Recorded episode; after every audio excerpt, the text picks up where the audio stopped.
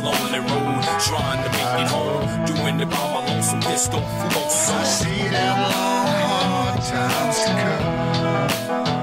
Bem-vindos, amigos do Whisky Justificado. Eu sou o Gugamaki. Hoje vamos falar do Bullet. Seria um bourbon whisky muito interessante e tem também uma história atrelada a esta marca. Bullet é um whisky que pertence a Diageo e ele foi originalmente criado por Thomas Bullet, que realizou um sonho em mudar de vida. Ele era um advogado de sucesso para criar uma receita antiga do seu trisavô Augustus Bullet, que produzia um whisky de alto teor de centeio entre 1830 e 1860. Essa marca acabou sendo produzida pela destilaria Kirin Brewing e também produz o Four Roses em Lawrenceburg e que pertence ao conglomerado de bebidas da Diageo. Então, este nome de Frontier Whisky seria uma alusão, é uma jogada de marketing bem interessante, mas eles queriam recriar um whisky que o próprio Wire Up, que era um homem da lei, degustaria naquela época. Um nome em que a pronúncia é bem parecida com bullet, ou bala, ou munição de pistola, lá na região, do, na fronteira, no Arizona, Tombstone. Então, este whisky é muito interessante e é um whisky que os amantes de Far West vão gostar de saber. E por que o Kentucky? Tanto a região do Tennessee quanto do Kentucky nos Estados Unidos é uma área rica em solo dolomítico calcítico. A água ela seria filtrada por essas rochas e acabam formando cisternas ou reservatórios com fontes minerais ricas em íons de cálcio e magnésio. Ao mesmo tempo, este limestone ou a rocha calcária seria como um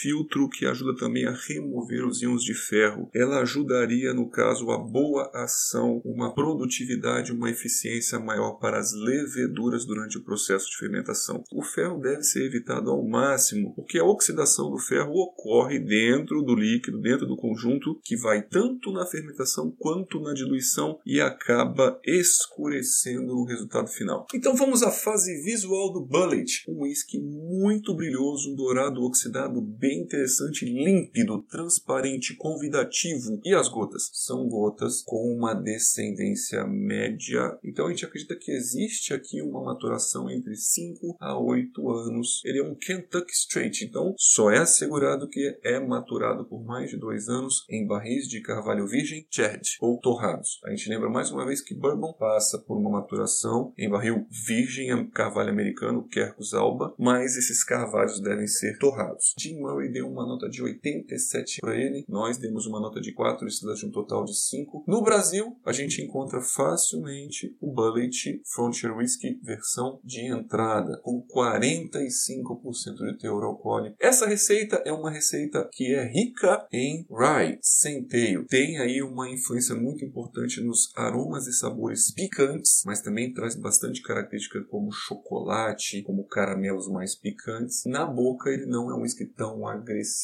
Então ele seria um whisky caramelado com chocolate e gengibre. Tem bastante complexidade nasal. Nós percebemos frutas vermelhas e cerejas, milho e chocolate. Traz pra gente caramelos de alta tosta como toffee, com muito dulçor. E as frutas vermelhas se apresentam em geleias. São visíveis também amêndoas, avelãs, algumas nozes e cascas de castanha, trazendo também um aspecto terral. Percebemos também aromas de massas, como um trigo, uma raiz de gengibre fresca, que a potência do milho é bem interessante, é quase 70%, e o milho que traz bastante deste dulçor, esses aromas de rapadura e os aspectos terrais no bourbon. A pimenta do reino vem com ele, vem com esse aspecto terroso. A gente percebe também algo resinado e lembrando esmalte floral que seria o de rosa mosqueta em forma de geleia e temos também ácido amílico, no caso aqui uma banana mais passa. A madeira dele, como que é? Temos uma sensação de uma madeira bem interessante. Seria uma madeira seca, mais resinada, lembrando um mogno. E também trazem pra gente açúcar caramelado, mascavo, quase uma rapadura que vem daquele milho e uma tosta doce também de baunilha. A tosta amarga que vem aqui pra gente seria de café e um açúcar queimado, um açúcar mascavo e lembra, no caso aqui, a cocada morena, que seria um pouco mais queimado. Chocolate amargo também aparece mostrando o alto teor de centeio e um mel bem diluído. E o álcool não é agressivo para os 45%, mas é visível e ele se associa aqui a uma geleia de pimenta doce e picante. Em boca, percebemos uma excelente correspondência, o peso dele é médio, a oleosidade boa, muito equilibrada, então ele é um whisky bom de boca, muito macio, mantém aquela picância interessante, pouco ardente, mas não é agressivo, ele é smooth, bem palatável. Você degustando ele como um shot, você vai descer tranquilamente e você degustando na taça também, ele é bem agradável. Traz aquela sensação caramelada doce que transfere uma boa salivação e desce muito bem com pouco calor de boca para 45%. A gente sabe que o calor de boca vem por vasodilatação alcoólica